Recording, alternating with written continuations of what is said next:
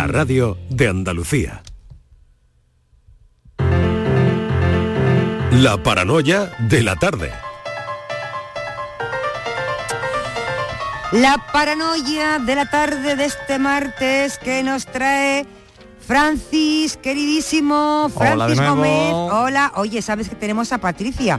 Oh, bien, Patricia, estás ahí, ¿eh? Se ha Sí, quedado sí, para echarme aquí. una mano. Porque... Te puede ayudar porque este, este que ahora aprovechando que no nos escucha Miguel, este, Vale. este acertijo de hoy te va, te puede ayudar. dicho, ¿eh? Mira, Miguel no es muy habilidoso con esto.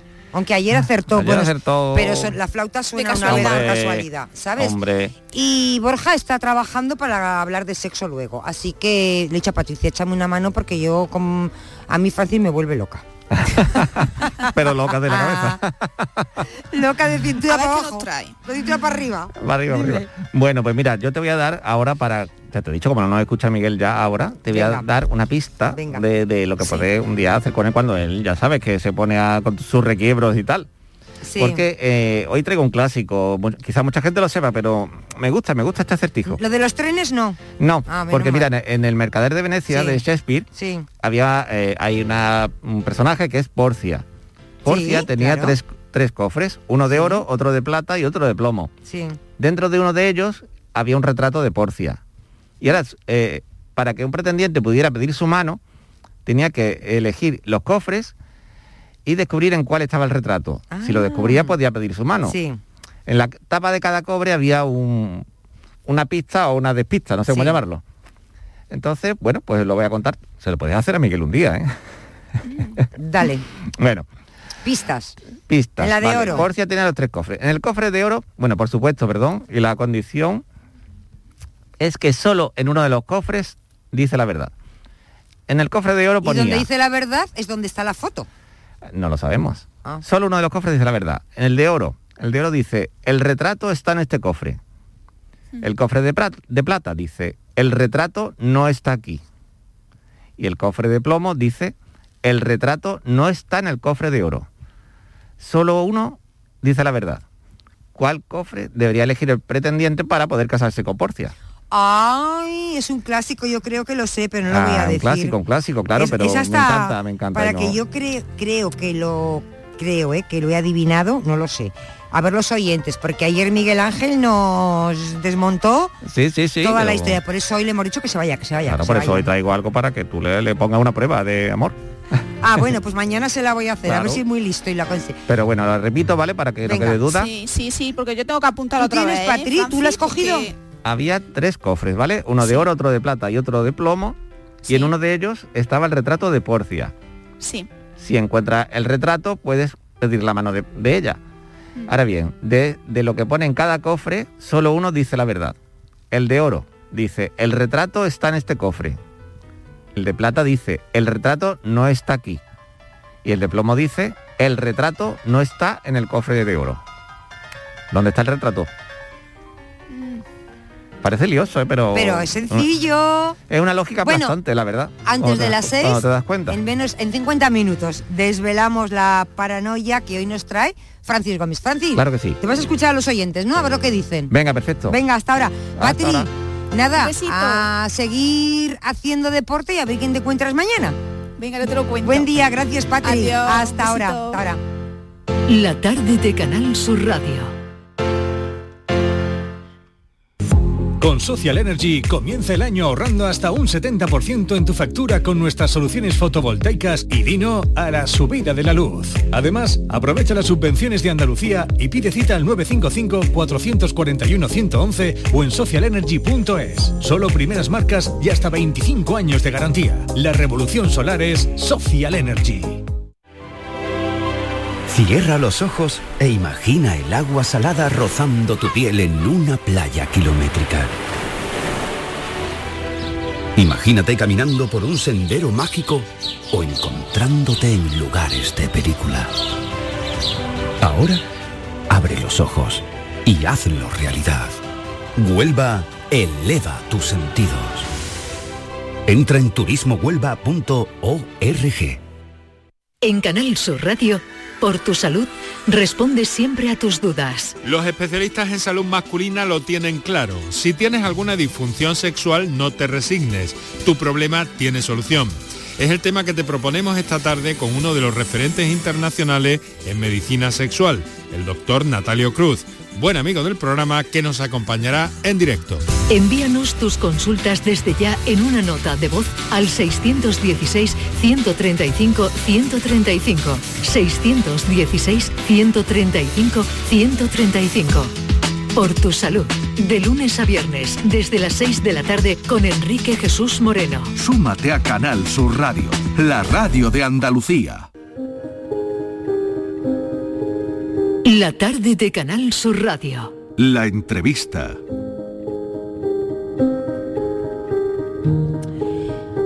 Hoy que estamos hablando de esos encuentros inesperados, pues tenemos ahora una cita con un encuentro, tenemos un encuentro con alguien muy esperado y con muchísimas ganas de recibirle en este programa.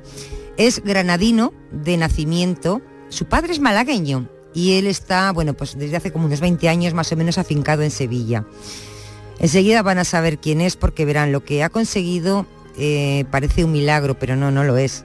Es fruto de la ciencia, de la medicina, de la investigación, del estudio, del trabajo, del avance, todo lo que sus manos han conseguido.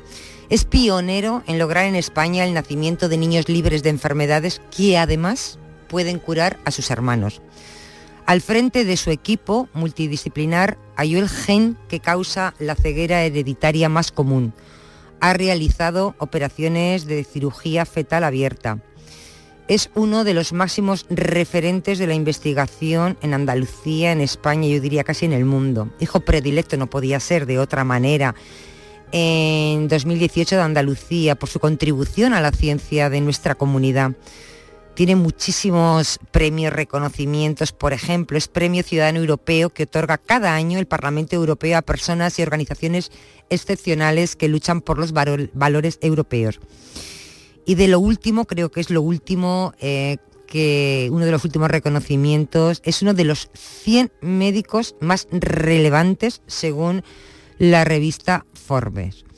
Granadino de nacimiento le decía, vamos a recibir al doctor Guillermo Antiñolo, director del Plan de Genética de Andalucía y de la Unidad de Gestión Clínica de Medicina Materno-Fetal, Genética y Reproducción del Hospital Universitario Virgen del Rocío de Sevilla. Doctor Antiñolo, muy buenas tardes y gracias por acompañarnos. Gracias a vosotros por eh, compartir este rato en esta tarde tan estupenda. Gracias, doctor, porque yo le quería contar algo a los oyentes, pero es que usted tiene tantas cosas que, por las que presentarle que, yo, no sabía, digo, ya, ya, no sé ni por dónde empezar, porque bueno, digo, porque podemos estar aquí una hora y dos, ¿no?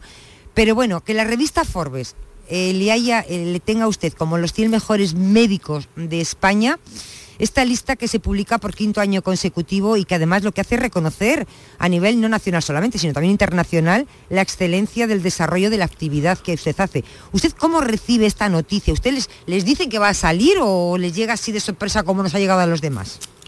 No, yo me, me entero por la prensa, como todo el mundo. Sí. Se enteró por la prensa y cuando usted vio su nombre... literalmente. Porque además, para que le den eso, tienen que estar... Eh, ahí está la prensa, la crítica, o sea, que, es una... Estar en esa lista es muy difícil. Bueno, eh, no lo sé, quiero decir que no formo parte de, las personas que escogen eh, a las... Usted es de los agraciados. Yo soy efectivamente, yo soy al que le toca, ¿no? Entonces, en, realmente es una gran alegría siempre, en cualquier caso, ¿no? Un reconocimiento al trabajo que haces y en el que pones tanta pasión eh, y que ya en sí mismo es un premio por esa misma razón. Es una alegría estupenda. Claro. Sí, lo es. Yo, doctor, cuando eh, estábamos trabajando para recibirle esta tarde, eh, claro, sobre su trayectoria, sobre sus trabajos en la medicina, que hablaremos, eh, pues se ha publicado muchísimo, ¿no? Pero siempre nos preguntamos, ¿quién hay detrás de estas manos que hacen, que hacen milagros, ¿no? Y quien le conocen, nos han dicho alguno, pues es rebelde, otros nos decían, es un hombre muy innovador, tiene sentido del humor, nos han dicho de usted, es muy humano y nos decían, es muy exigente, por eso consigue lo que consigue. ¿Se reconocen todas estas calificaciones que hacen la gente que le conoce? Em, yo creo que sí, en casi todas me reconozco, sí. La verdad es que soy un poco de todo eso. La verdad es que está bien que te reconozcan también por ser exigente, sobre Sí. todo conmigo. Sí. Desde luego innovador, sí, creo que mi mirada aporta ideas en muchas ocasiones y bueno, sí, la verdad es que me reconozco un poco. Tengo sentido del humor, aunque quizá este, este momento no es el que más se me va a notar, pero forma parte de, Pues sí, porque- de mi forma de entender la vida, si no estaría eh, llorando cada día porque lo que hacemos y lo que nos enfrentamos es realmente difícil a veces. Es complicado, pero es muy gratificante, ¿no? Porque alguna vez decía que, que no hace milagros, que lo que, lo que pa- parece milagro es lo que usted hace, pero, pero no, es- eso es fruto de mucho trabajo, de muchas horas de ciencia, de investigación. Pues sí, yo lo llamo sobre los hombros de los gigantes. eh, Sí. a- aparte del trabajo que yo puedo hacer desde mi punto de vista, de mi ah, trabajo personal, es verdad que lo que quizá es muy importante es gestionar, primero crear y eh, hacer que funcione un equipo de personas que son todos ellos individualmente extraordinarios, pero que cuando se juntan son completamente eh, fuera de lo corriente. ¿no? Eso es parte del, Sí. del negocio, una parte fundamental porque lo que yo hago es tan complejo que si lo intentara hacer yo solo ya, ya le digo, ya te digo, no sé cómo quieres que nos llamemos, eh, es Ah, absolutamente imposible. Claro, eh, uno ya sabe de pequeño hacia dónde quiere orientar su vida. Dicen que usted siempre ha sido muy curioso y que siempre quería saber el porqué de todo, ¿no? Y siempre mirando las tripas de todos los juguetes. En lugar de jugar, de jugar, usted les abría las tripas, a ver lo que había dentro, a ver porque eso era así, ¿no? ya Bueno, empezaba de eso es una pequeño. leyenda- Es una leyenda. urbana, creo yo. porque yo de pequeño era como, sí que era curioso, era un poco rebelde y sobre todo me gustaba conocer la razón de las cosas y pensar un poco diferente, no sé. Pero no destripaba los juguetes, me los destripaba mi hermano. Y su hermano se dedica a la medicina. No, me los destripaba porque me los cogía y los rompía él. A eso me refiero. No, es una broma. No, Ya. nunca he tenido una pasión particular por esa parte. Yo creo que mi infancia es relativamente corriente, de un niño inquieto y en cierta forma eh, diferente en el sentido de preguntarse muchas cosas y eso, pero, pero yo diría que era bastante normal. bastante normal. Estudia medicina en Pamplona, ¿verdad? Sí. Sí, ¿y Sí, cuándo y cómo llega a la genética? En, en un campo que ahora mismo es usted brillante, pero ¿cómo llega a la genética? ¿Qué le atrae? Bueno, a la genética llegué porque, bueno, porque me interesaba mucho y me abría espacios muy importantes para mí. eh, también porque conocí a, a una persona, Salud Borrego, que me metió en ese mundo y luego a partir de ahí ya empecé a encontrar un mundo que era muy novedoso en ese momento y eh, muy interesante en el que empecé a trabajar y que, me, y que ahora se ha convertido en una referencia en medicina. Es una cosa, también volvemos a lo mismo, una mirada distinta, ¿no? porque en aquel momento nadie creía que eso podía cambiar tanto las cosas y a mí me pareció que sí.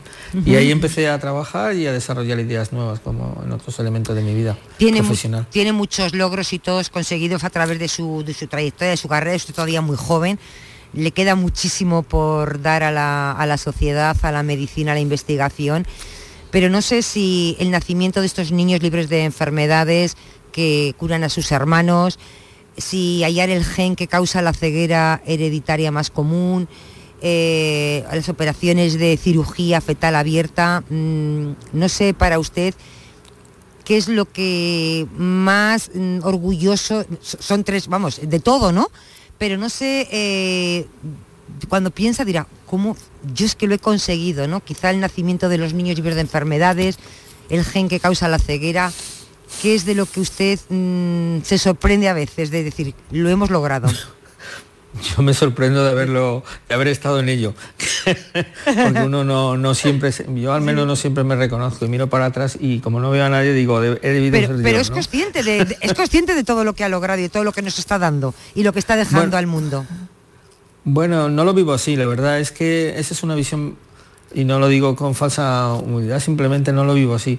Esos son hitos en, en una carrera plagada de muchas historias y de mucho trabajo, y, y son cosas que destacan, que tienen detrás un montón de otras ideas que finalmente han culminado en eso. ¿no? Eh, para mí, desde luego, han sido muy importantes porque... em, eh, son como finales de etapa y comienzos de otra, ¿no? O sea que el final de algo siempre es el principio de otra historia, pero están todas entrelazadas en una historia que a mí me gusta. Yo eh, tengo la fortuna de haber tenido una gran educación profesional, personal y familiar y luego además de haber entendido el mundo de una manera que es lo que me ha dado estas ventajas. Y, Eh, y luego estoy diseñado para hacer cosas, no sé, es, es como una especie de, de impulso permanente a cambiar el mundo, ¿no? A- yo, de hecho, a las personas y a todos ellos, menos al género de o- obviamente, los llamo supervivientes inesperados, ¿no? Porque es parte de- del trabajo al que me dedico y la ilusión y la pasión que pongo. Y obviamente siempre, siempre cambiar las cosas y darle un impulso desde el sur, que también ha sido una de mis historias, ¿no? Algo que es Efectivamente. realmente difícil. Lleva en Sevilla mm, como 20 años, ¿no? Sí, algunos más, sí. Alguno más. Yo Sí. creo que en Sevilla es donde es el tiempo, es el sitio donde más tiempo he vivido en mi vida. He vivido mucho, pero creo que en Sevilla es el tiempo en el que más he estado. De hecho, creo que, sitio, la, que la mayoría de, de los ciudadanos cuando hablan del doctor Antiñón, todo el mundo creo que lo ubica como, como sevillano, pero es granadino. No sé si estuvo Bueno, mucho tiempo en Granada viviendo, se no, fue muy mi padre joven. trabajaba en un banco. Sí. Quiero decir, o en el- como yo creo que los eh, hijos de padres que trabajan en banco o de militares pueden nacer, son como los de Bilbao, nacen donde, donde pueden o donde les da la gana, ¿no? Porque al Yo, por ejemplo, ¿no? Que soy de Bilbao. Pues tú naces donde te dé la gana. Pues en Sevilla, demás, por pues, ejemplo. Ahora, podemos, ahora mismo ¿no? en Sevilla. Y entonces a mí, yo nací en Granada, de lo cual a mí Granada es un sitio espectacular, Sí. precioso y una gente estupenda, pero que podía haber nacido igual en Barcelona, en Madrid o vete a saber dónde. Pero bueno, nací en Granada y luego retorné al sur cuando saqué el MIR y aquí me he quedado prácticamente todo el tiempo, con algunas idas y venidas. Sí, Eh, tenemos una, ahora mismo, bueno, fíjese qué, qué años estamos, qué dos años estamos viviendo, qué importancia de la sanidad pública, qué trabajo está haciendo. Creo que tenemos ahora mismo, tenemos en España, yo no sé si la mejor, pero sí una de las mejores eh, sanidad pública, una de las mejor sanidad pública que hay en el mundo ahora mismo. ¿Está usted orgulloso de nuestra sanidad? ¿Yo? Sí. Eh, yo estoy orgulloso de mis compañeros, de los profesionales sanitarios. Es que ellos Eso son la sanidad es- pública, es que ellos... No, la sanidad pública somos muchas cosas. Bueno, sí, pero la gestión. Yo de lo que estoy realmente orgulloso es de mis compañeros, de su esfuerzo, de su pertenencia, de su sacrificio y en particular en estos dos últimos años, y no me refiero a los compañeros médicos, que parece que solo hablamos de, que también, por supuesto, y los primeros en el sentido de que quizás son eh, la parte más visible de esta estructura, pero me refiero a todos los sanitarios. Y en, en el esfuerzo que se ha hecho de sacrificio y pertenencia durante estos años, no siempre reconocido, pero bueno, eso es lo que tenemos. Así que nuestro sistema sanitario público, que es estupendo, sin duda, tiene algunas de las cosas mejores y de luego tiene eh, una provisión de servicio, una capacidad de atender a su gente tremenda. Es, es estupendo, pero tiene que ver mucho con los profesionales, muchísimo, en cómo Eh, se forman y en la pertenencia y eso. Tiene Lo voy a dejar ahí. Vale, no vamos a entrar, dice, tiene muchas cosas, se ha centrado en los profesionales, no vamos a entrar en la gestión, porque que lo que queremos es hablar con usted de otras, de otras cuestiones. Eh, en cuanto al tema de, mm, los hijos, eh, de tener eh, hijos, hijos sanos para curar, usted cuando llegó ese momento hubo eh, quien eh, no entendió, quien criticó, entiende hoy, entiende después de que ya ha pasado un tiempo a quien ni se niega o critica la posibilidad de tener hijos sanos a través de la ciencia de la medicina. ¿Lo entiende? Bueno, eh, ¿Se yo- entiende? no, hay que decir que no es una posición mía entenderlo, ¿no? Yo ni tampoco respetarlo, ¿no? No, Sí. no estoy en esa. Yo creo que eh, cada uno escoge la forma en que cree, pero nosotros vivimos en una sociedad civil, no es una sociedad religiosa ni de gobierno religioso, y eh, aparte de que tenemos todos, y esto es parte de una ética cristiana, la iglesia tarda mucho en evolucionar aparentemente, pero luego hay muchas cosas eh, que están por debajo que no son siempre eh, tan obvias. Sí. En todo caso, para mí eh, es un asunto que no tiene que ver con mi trabajo ni con mi profesión y yo me siento perfectamente limpio y libre de tomar mis decisiones y limpio en el sentido de que moralmente es intachable, ¿no? Claro. Ya lo que piense cada uno sobre estas cuestiones desde un punto de vista no científico o un punto de vista que va más allá de la moral cristiana, tampoco me interesa demasiado, ¿para qué le voy a engañar? No, no vamos a entrar en ese tema, eh, ya, pero ya de paso vamos a, creo que usted fue bautizado en las angustias, además fue por un tío, abuelo, un primo, algo así, ¿no? Que era... Bueno, mi tío abuelo, que era que fue un señor de Granada, un señor Antiñol, hombre, Eso, efectivamente. sin mi relación y le bautizó, iglesia- y le bautizó, ¿verdad? En las angustias. Fue bautizado Sí, yo por estoy él. bautizado en las mismísimas angustias. Vaya lujo, vaya lujo. Por ahí le vienen las, las bendiciones, por ahí le vienen. Eh, Efectivamente. Doctor, una pregunta. No tengo dudas sobre eso. Cuéntame. Una pregunta. ¿Le preocupa que cada vez se retrase más la maternidad, que las mujeres tengan pocos hijos o cada vez los tengan más tarde? ¿O, la- o se, o se está preparando, la sanidad ofrece la posibilidad, por ejemplo, una mujer de 50 años, voy a poner ya el extremo, ¿eh? Esta es una de que conversación pueda ser madre. pero es una conversación difícil, pero muy interesante y que el mundo está cambiando a toda velocidad. Incluso el tema de la maternidad y la posibilidad de tener hijos. Yo creo que esta es una conversación que da para un programa. En cualquier caso, no me preocupa. Es un signo de los tiempos y los tiempos y la ciencia tienen soluciones. La reproducción probablemente es el área de la medicina que va más al paso de los tiempos y de la sociedad y ofrece hoy soluciones muy interesantes para este tipo de cuestiones, que de las que no voy a hablar eh, hoy porque son un poco quizá técnicas, o- Sí. pero no me preocupa. Yo creo que el signo de los tiempos ya no es el envejecimiento, sino la longevidad. Es decir, ya no eh, está cambiando a toda velocidad. Nos hacemos mayores, pero nos hacemos mayores y la intención es hacernos mayores con más salud. Está cambiando todo tanto y a tanta velocidad que, que eso da para un programa, de verdad, pero no me preocupa. Yo creo que simplemente forma parte de, de la historia, forma parte de la integración de la mujer, que para mí es un tema muy, muy importante, y también de su papel en la sociedad. Y hoy tenemos soluciones para la maternidad en diferentes etapas de la vida. Sí, eh, siempre eh, hemos leído, nos han dicho eh, Bueno, que el para cuerpo aquellas de la mujer. ser madres, quiero claro, decir. Claro, claro, Es una opción totalmente personal. Eh, siempre nos han dicho que el cuerpo de la mujer está preparado, pues no sé, a los 18, 20 años, que, fisiolo- que físicamente es cuando tiene el cuerpo más apto para, para quedarse embarazada. Igual no la cabeza, pero sí el cuerpo, no lo sé, ¿no? Eh, por eso le preguntaba si una mujer con 50 años hoy puede ser madre y puede tener un niño sano. Una mujer con, digamos que hasta 50 años por ahí, sí puede ser madre y puede tener un hijo sano, claro. Sin- Se tienen que dar determinadas circunstancias, tiene algo más de riesgo en algunas circunstancias, pero es perfectamente posible. Lo que no sé es incluso qué pasará dentro de una década o dos. Sí. Nos sorprenderíamos de las cosas que están ocurriendo. Por eso digo que no hablamos de mujeres, hablamos del concepto biológico de Sí. madre. Es un poco más complejo. Las madres, o sea, las mujeres y los hombres somos mamíferos y están diseñados para un modelo biológico de envejecimiento y de maternidad. Y la medicina está cargándose, con perdón, o está Sí. cambiando el modelo de envejecimiento y lo está transformando en un modelo de longevidad y el modelo de maternidad también se está cambiando hacia un modelo más de mujer. Las mujeres viven más de un tercio de su vida fuera del espacio de la maternidad. Y estamos siempre hablando de madres, no siempre estamos hablando de mujeres. Yo prefiero hablar de mujeres más que de madres. La maternidad es una etapa de mujeres que deciden o no ser madres. Sí, sí, sí. Em, do- doctor, mm, ¿cómo ha vivido eh, estos dos años la pandemia? ¿Cómo, ¿Cómo se ha vivido? ¿Ha sido también en su especialidad? ¿Ha sido difícil? Bueno, mi especialidad, por supuesto, nosotros tenemos, un- o yo tengo el privilegio de un sí. servicio en el Hospital Virgen del Rocío, que es un hospital muy conocido en este país Sí, y muy, gra- es muy un hospital de referencia.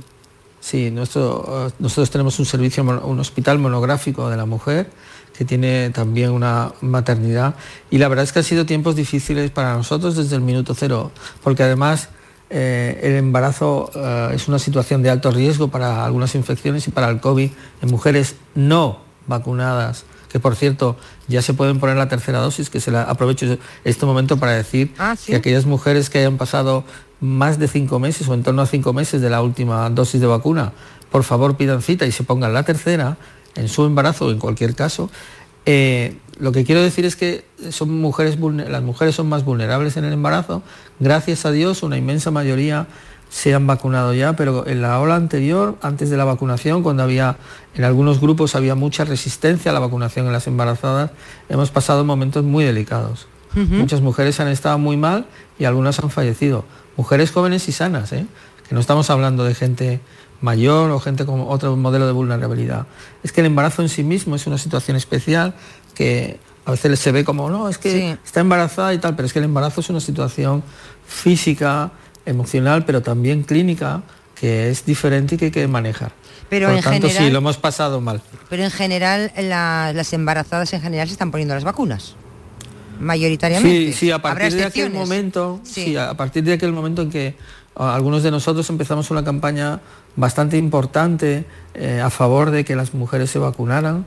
eh, empezó a cambiar el panorama, las mujeres se vacunaron y obviamente en este nuevo modelo de enfermedad, la mayoría de enfermedad de, de- de infección en términos de, de la nueva variante y la contagiosidad, las mujeres embarazadas, las mujeres en general están vacunadas y entonces eh, la situación es por completo diferente. ¿no? No quiero pensar en esta ola con un virus tan contagioso con mujeres sin vacunar. O sea, hubiera sido terrible. Terrible. Bueno, afortunadamente están vacunándose y como ha dicho usted, si ya han pasado ese tiempo, esos cinco meses, ya pueden ir a recibir la tercera dosis.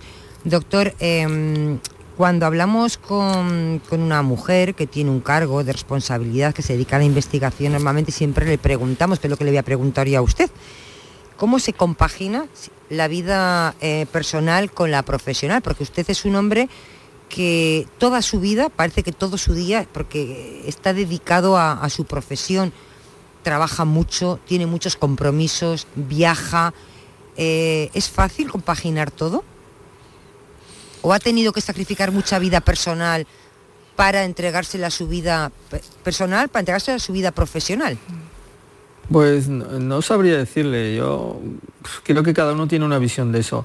Yo creo que hay que mirarlo al revés, ¿no? Quiero decir que más allá del papel individual, lo que hay que facilitar es que eso sea posible, porque al final, la verdad es que yo tengo que decir que yo tengo una enorme pasión por el trabajo que hago y por las cosas que hago, y eso a lo mejor puede hacer que esté menos atento. Yo creo que no, pero mm, yo no, no soy quien tiene que decirlo porque no soy quien vive esa distancia en un momento dado. Lo que sí creo es que lo contrario es cierto y que la conciliación, que creo que es de lo que estamos hablando, tiene que formar parte de todo.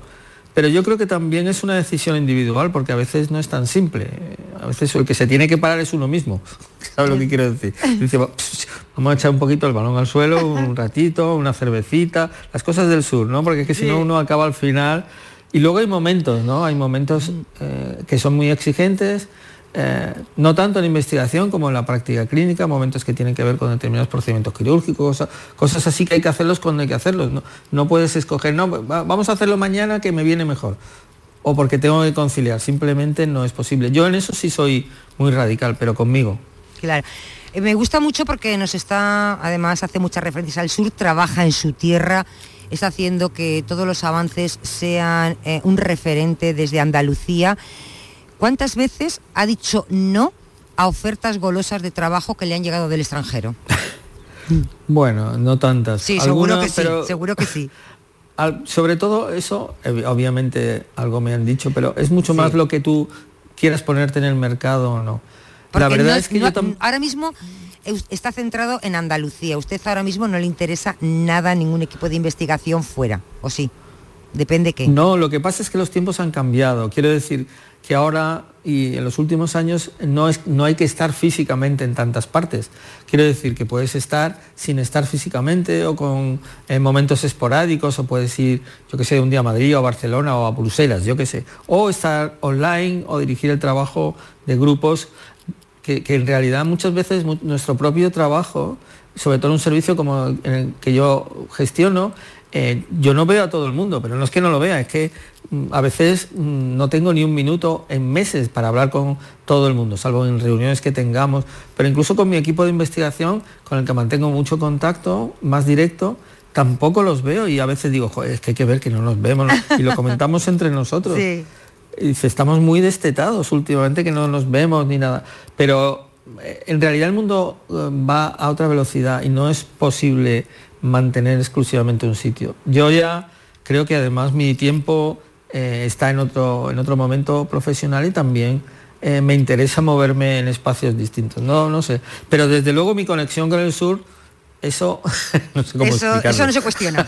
Eso no se cuestiona. Eso, eso, no está en cuestión. Eso va en los genes. caso. Eso va en la, en la ya, genética, ¿verdad, de- doctor? claro, eso está en la genética. y, hombre, no, y en la genética y desde luego en el aprendizaje, eh, porque son, yo, yo creo que es que el sur es un sitio espectacular. Lo es, y el sur es. no es un sitio físico, porque obviamente Sevilla es el sur, pero lo que quiere decir es una forma de entender la vida. y Yo soy en eso absolutamente radical. Fíjese que yo llegué aquí casi por casualidad y ya llevo 27 años Y ya de aquí, bueno, es que yo llevo viviendo en Andalucía más que en cualquier otra parte del mundo, claro. Pues además, ya somos dos. además de por decisión propia, o sea, porque uno nace donde nace, pero uno vive donde donde quiere, ¿no? Yo puedo vivir Uno- donde quiero. esto es como lo- volvemos a lo de Bilbao. Al final uno tiene que ser de donde le dé la gana y donde mejor esté. Efectivamente, efectivamente. Bueno, usted médico es muchísimas cosas, profesor, investigador. La medicina y la investigación van muy unidas. Pero ¿cómo se identifica más? ¿Como investigador o como médico? Eh, bueno, yo no sé, yo creo que son bastante inseparables en mi, en mi pensamiento, ¿no? Y, también en la innovación, que quizás es una característica más personal. Yo de verdad creo que soy médico y todo lo demás forma parte de una forma de entender la medicina y de trasladarla a la gente. Igual que si me preguntas, yo donde me lo paso cada, cada vez mejor es como profesor, porque realmente es una tarea eh, absolutamente eh, deliciosa en el sentido de que te conecta muchísimo con la gente del tiempo, del tiempo actual, quiero ¿Qué decir. le preocupa a la gente joven, a sus alumnos? ¿Qué, qué quieren A saber? mis alumnos me temo que lo, que lo que más le preocupa es aprobar las asignaturas, pero en, en la vida real supongo que les preocupa el cambio de tendencia, los tiempos, pero los profesionales, los, eh, no sé, no sabría decirte con, con precisión. En, en el sentido personal, igual que a mi hijo, ni siquiera sé lo que le preocupa a él. Pero no, sí que es verdad que tiene una conciencia del mundo diferente. Sí, es eh, verdad, es, cier- es cierto. y también más cercana, eh, una forma de comunicarse diferente, son tan, no sé, son más libres, pero al mismo es difícil, eso también da para un programa. Y otro es programa... un jardín estupendo. Esto es- eh, vamos a hacer otro programa. Porque yo le estoy, eh, doctor Antiñuelo, si usted no hubiera sido médico, por ejemplo, si por la, por yo qué sé, hubiera sido cantante, organizador de, de eventos, de conciertos, por ejemplo, que es una cosa que le, gust- que le gusta, ¿no? Creo que han soplado algo por ahí, ¿no? No sé. Pero eso, si uno no hubiera sido médico, dice, bueno, si, si no hubiera sido, ¿a qué? Es una, dice, ¿A qué se hubiera dedicado? Digo, pues igual cantante, por ejemplo, igual, pues no tengo ni idea, podía haber cantado, ¿no? ¿Le gusta la idea? Bueno, yo tenía mucha conexión con la música. Yo tengo tres M's en mi vida. La música, la mujer, no la en el sentido de lo que me he aprendido de ellas, y la medicina. Yo no me puedo quejar. Pero obviamente la música es eh, para mí también una guía personal. Y es lo que más me modifica el estado de ánimo. Hábleme de Realmente s- me lo paso bomba. hábleme, hábleme de esos recuerdos que tiene de Málaga, de la casa de su abuela, con la música. ¿Qué recuerdos tiene de ahí? Bueno, es que en la casa de mi abuela escuché el primer mm, disco de mi vida, ah, que yo, esto se lo han tenido que soplar seguro porque esto no sabe tanta gente. Y era un sencillo de 45 que la mucha gente, gente habla no sabe mucho, de lo que doctor. estamos Hay que tener cuidado que la gente habla mucho. Sí, no, sí, sí. Y, y era un disco sencillo que era un disco extraordinario visto con la perspectiva del tiempo, que tenía por una, era un disco de Mamá San de Papas, Sí, estoy hablando de los años 60. Sí. Y por una cara tenía Californian Dreaming, yo tenía muy pocos años, entonces eh, por una cara eh, tenía Californian Dreaming y por otra cara tenía Monday Monday, que luego son, se han convertido en dos estándares versionados por Sí. millones de veces y, y bueno, y ese disco, un solo disco de dos caras, tenía, lo ponías en el pickup, no me cansaba nunca de escucharlo y yo no entendía por qué me gustaba tanto aquello. Y lo, y lo ponía por un lado y sonaba Monday Monday, le daba la vuelta y sonaban California Dreaming. En un disco, ¿eh? O sea, es, es una pasada. Qué, qué increíble, qué Y increíble. eso, eso definitivamente me enganchó a la música. Claro. Parece una tontería. Llegó a organizar hasta un concierto, ¿no? En Pontevedra. Sí, algunas cosas he hecho, sí. No vamos a contarlo todo. Y no, una cosita nada más y ya.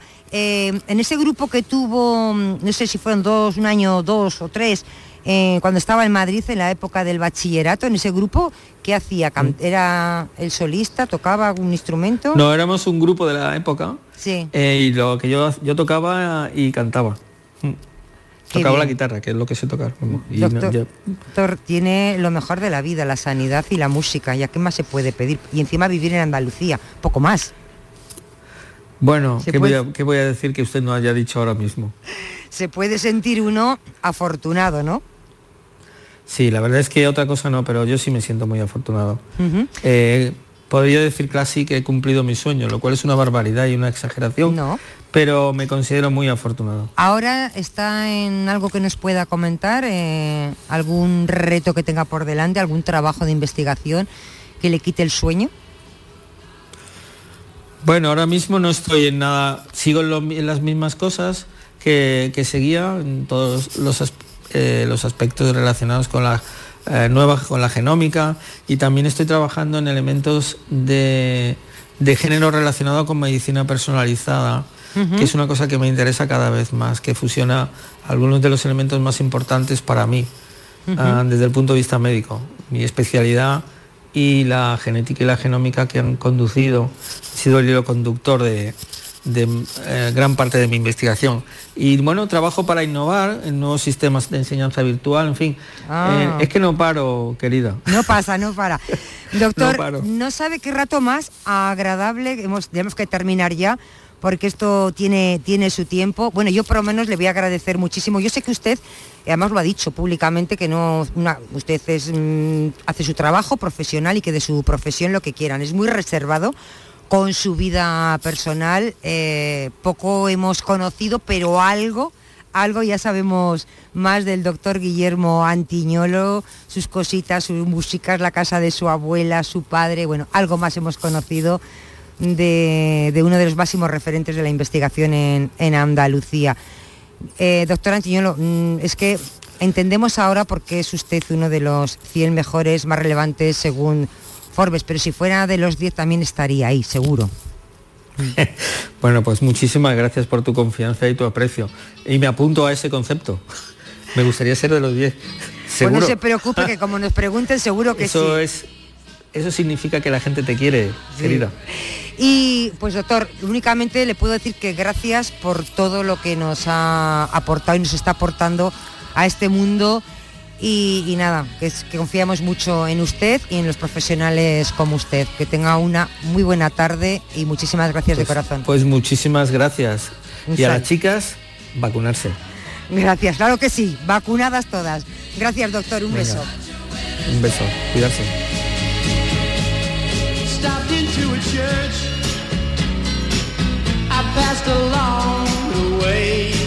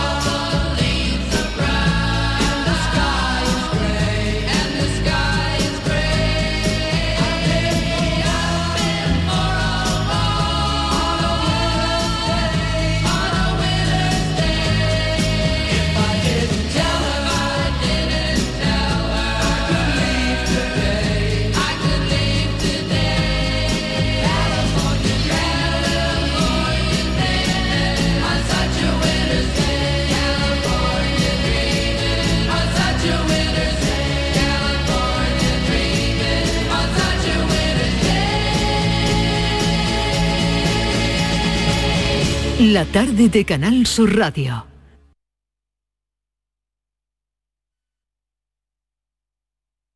Yo ya no pago por mi consumo y digo chao, digo chao, digo chao, chao, chao, a tú lo mismo. Vente conmigo, nuestro petróleo es el sol. Dile chao. Bienvenido al autoconsumo. Dimarsa.es. Andalucía a las 2. Las noticias de Sevilla. El repaso de la actualidad de la mañana con toda la información local que te interesa. El avance del deporte y el servicio público. Todo lo que necesitas saber está en Canal Sur Radio, la radio de Andalucía en Sevilla. Triana y Medina Azara. El alma, el espíritu y las grandes canciones de Triana interpretadas por Medina Azara. sentimiento de amor. Medina Azara. Nuevo disco. Llegó el día. Ya a la venta. La magia de este lugar está siempre esperando a que la visites. Disfruta de cada plato de la gastronomía local.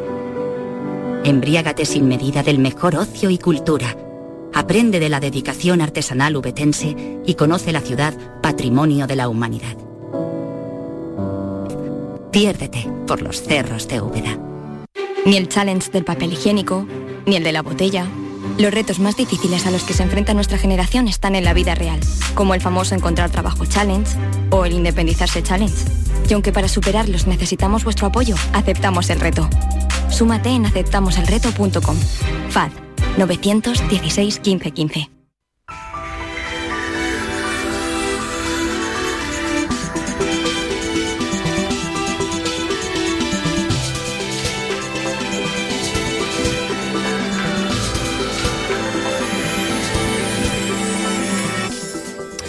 Y en 15 minutos ya está preparadísimo para cuando nosotros nos vayamos. Llega Enrique Jesús Moreno por tu salud. Compañero, buenas tardes. Hola, ¿qué tal, querida Estivaliz? Que estaba hablando con Antiñolo y discúlpame porque me demora un poquito. No, lo he escuchado Pero tú me entiendes porque es, es una gran persona y, Y muchísimo que gran hablar con él. científica, sí. Claro, tú hablas Pues mira, vamos a tener otra personalidad científica Dime. dentro de un rato hoy en el programa. Vamos Sí. a ocuparnos de las disfunciones sexuales más comunes en los varones, en los hombres, ¿vale? Y lo vamos a hacer con el doctor Natalio Cruz. El, mayor experto. si no le está, efectivamente, pero de una categoría internacional, una referencia internacional, como tú sabes, y que eh, debes estar atipándolo ya o dentro de unos instantes. Lo vas a ver a través de la Ah, cristalera del pues estudio. enseguida oye, porque, con además nosotros. este problema hay que estar muy atentos porque está afectando a gente joven. Claro, hay es que, preocuparse y sobre todo los No es- primeros síntomas, ¿no? No es solo uno, no es solo un trastorno, pueden ser mm, varios. Pero ¿sabes lo que nos dice Natalio? Que ¿Qué? nadie se venga abajo, que no pasa nada. que no pasa nada, Claro. que hay solución para la mayoría de los casos. Y como siempre cogiéndolo a tiempo, ¿no? Los primeros síntomas. Cogiéndolo a tiempo es muy importante, cogerlo Bueno. a tiempo es importante siempre. Pues tienes un gran profesional esta tarde que ahora tendremos también ocasión de saludarle. Enrique, te escuchamos ahora a las 6 de la tarde. Un en beso. 15 minutos. Un besito. Chao. luego, Hasta chao, luego. El resumen de la jornada con la última hora del deporte, la economía y el análisis lo tienes en el Mirador de Andalucía. De lunes a viernes desde las 7 de la tarde con Natalia Barnés. Quédate en Canal Sur Radio, la radio de Andalucía. La tarde de Canal Sur Radio.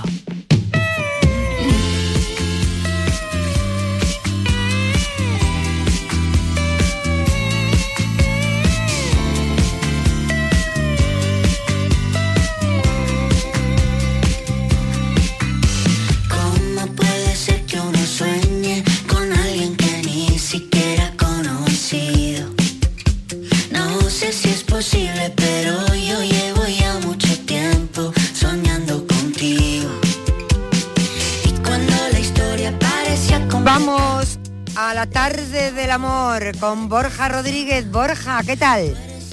Hola de nuevo, Estivaliz. Oye, que vamos a estar muy atentos ahora porque el tema de la sexualidad masculina es muy importante.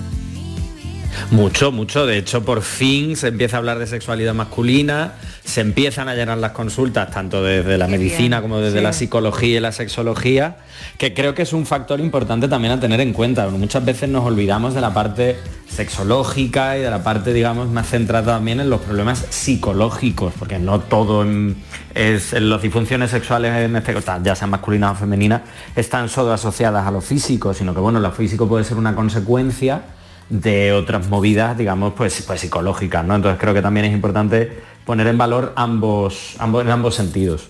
Claro, bueno, pues va a venir ahora Natalio Cruz, es un gran... Sí. es- bueno, es, mm, eh, yo diría que el mejor, así que... Es el referente, o sea, lo estudiamos todos los sexólogos, lo. Efectivamente, efectivamente. Bueno, vamos a otra cuestión. Vamos a ver, resulta que hay una historia que tú me cuentes a mí esto cómo, cómo va. Hay un, un chico y una chica que se han conocido por Tinder y da la casualidad de que los dos deben dar positivo y pasan el confinamiento juntos. ¿Esto, esto cómo es y esto cómo se desarrolla y aquí qué, qué es lo que pasa, Borja? Pues básicamente ha sido eso, Estivali, un chico y una chica que quedan, se conocen por una red social, no sé si Tinder o cualquiera de estas. Sí. Creo que ha sido, no sé si en Inglaterra o en Estados Unidos. Y nada, de pronto, pues, pues, estas cosas peregrinas que tenemos ahora con el tema del confinamiento y del COVID y, ¿Y demás. esto, que, y esto- claro, esto acaba en relación o no? Pues de momento han seguido juntos hasta lo que se sabe. Lo que pasa que es verdad que todo ha salido a, través del TikTok de las chicas. Entonces la chica tampoco se ha querido meter mucho en berenjenales. Lo que sí es cierto es que eh, el vídeo, bueno, las cosas que he ido subiendo han sido vistas por más de 15 millones de personas y la gente está enamoradísima de este chaval.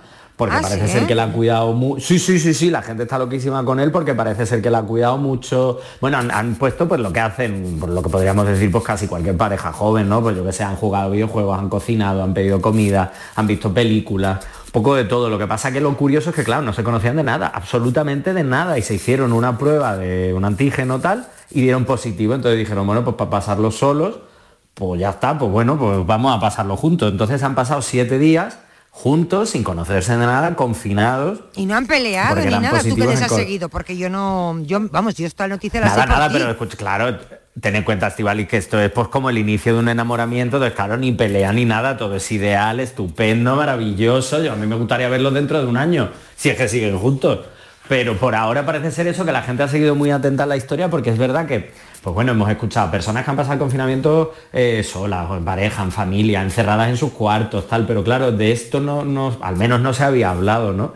Y ha resultado muy curioso eso, esa complicidad que se ha ido generando por Sí. compartir un momento pues bastante intenso, que es pasar un confinamiento después de dar un positivo en COVID, juntos sin conocerse de nada en la, en la casa de ella. Ella tampoco ha querido más, la chica no ha querido dar Sí. como mucho, mucho detalle de cómo ha transcurrido y tal, ha puesto algunas cosas, pero sí es cierto que esas pinceladas han dado lugar a, pues eso, a mucho revuelo en redes por, por lo tierno de la historia, lo curioso y parece ser lo bien que se lo han pasado.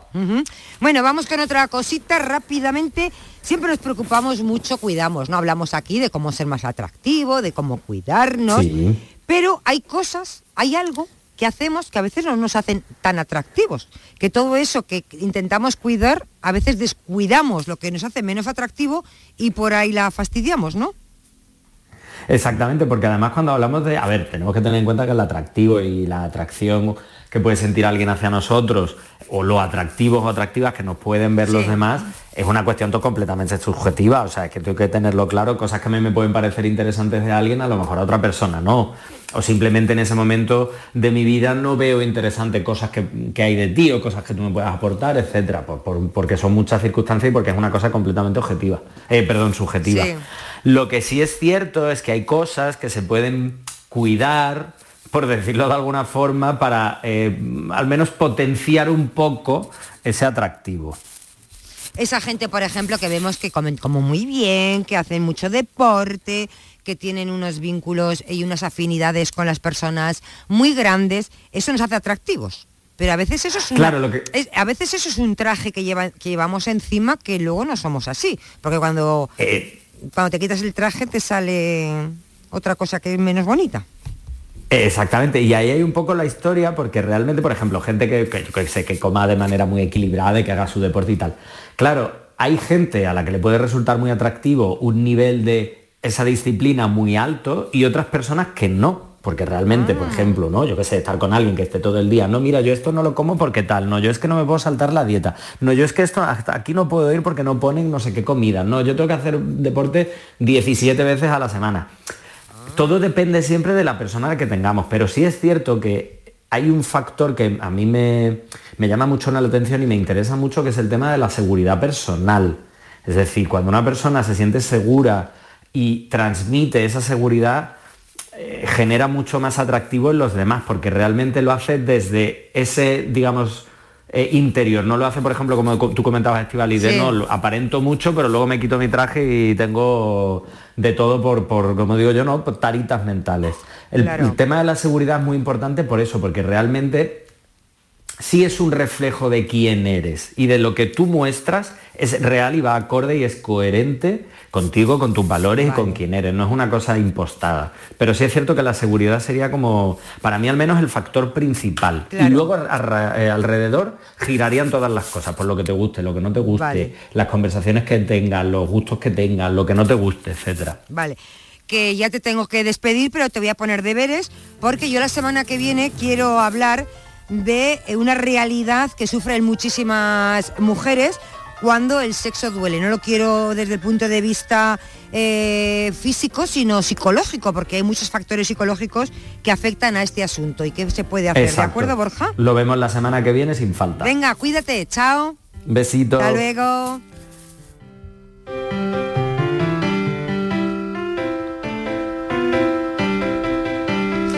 Francis, ¿estás por ahí?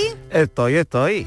¿Qué tal? Vamos Esta a, vamos a me anuncia a mí. Yo te dejé con la película El Mercader de Venecia, con eh. Porfía, un, un pretendiente que tenía que adivinar dónde estaba su retrato. Y teníamos El tres re- cofres. Claro, el retrato de la amada. Tenemos tres cofres, uno de oro, Otro de que, plata y que otro de decía plomo. el retrato está en este cofre, otro de plata que decía el retrato no está, no está aquí y otro de plomo que decía el retrato no está en el cofre de oro. Eso es. La única pista que teníamos es que solo uno de los cofres decía la verdad. ¿Y cuál? Bueno, lo voy a resolver, lo voy a ¿Podemos, resolver. ¿Podemos escuchar algo? ¿Algún Bueno, oyente? nos da tiempo a escuchar Venga. algún oyente. Eh, un minuto y algo. Ponemos Buenas tardes, José de Cádiz. Yo creo que la foto está en el cofre de plata, porque es el único que cumple las condiciones de que solo haya una verdad. Ya que si estuviera en el primer cofre, habría dos verdades. La que dice que el cuadro está en el cofre de oro y la del segundo diciendo que no está ahí. Con lo cual habría dos verdades. Si estuviera en el tercero, seguiría habiendo dos verdades.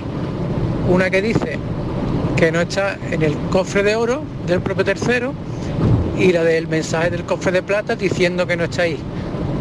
Con lo cual tendríamos dos verdades. Y si, como digo, estuviera la foto en el segundo cofre, el de plata, solo habría una verdad que sería la del tercer cofre diciendo que no está en el cofre de oro y el resto sería mentira. El propio de oro diciendo que está ahí y el de plata diciendo que no está ahí. ¿Dónde está, serían dos ¿dónde está Francis? Vamos, a, vamos, a, Vamos a ver. abreviarlo un poquito Venga. porque sí que es cierto, Sí. ha acertado el ¿Dónde oyente. está? Está en el de plata, porque si Ah. decimos el de oro dice que no está el, el retrato dentro y el de plomo dice que no está en el de oro. Son Ah, o sea, contradictorios, solo hay una verdad. sí. Entonces una de esas dos es la verdad y seguro que el de plata que dice que no está aquí es mentira, con lo cual ¿En el de está dentro plata? del de plata. Me hubiera equivocado porque yo pensaba que era el de plomo. Una vez más, no acerté. Bueno, Francis, pues ya llegará, ya llegará. hasta mañana. Hasta mañana, un besito. Y nosotros pensamos.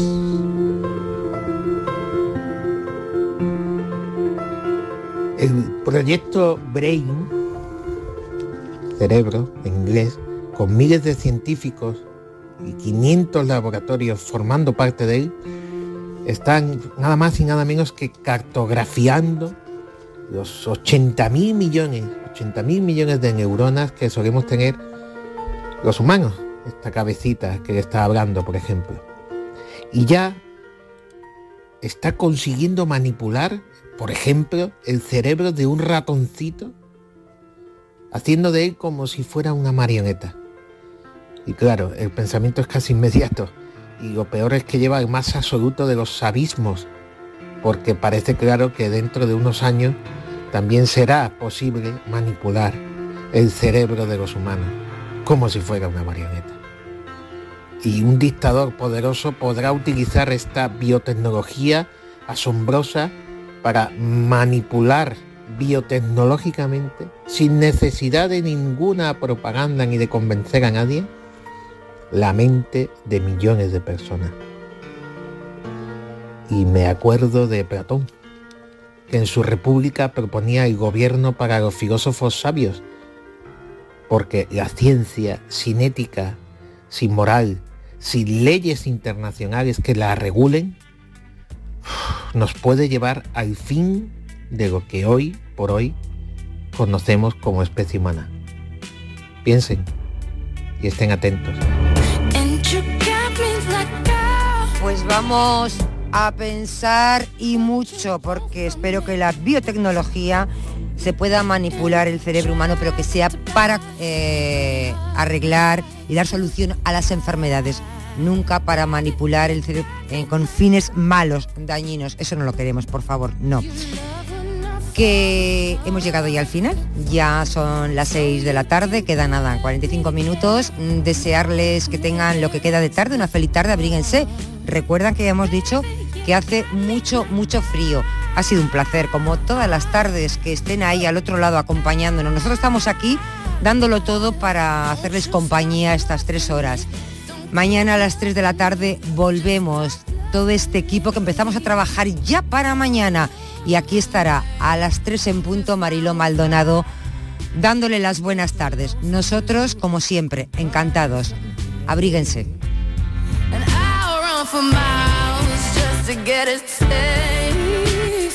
La tarde de Canal Sur Radio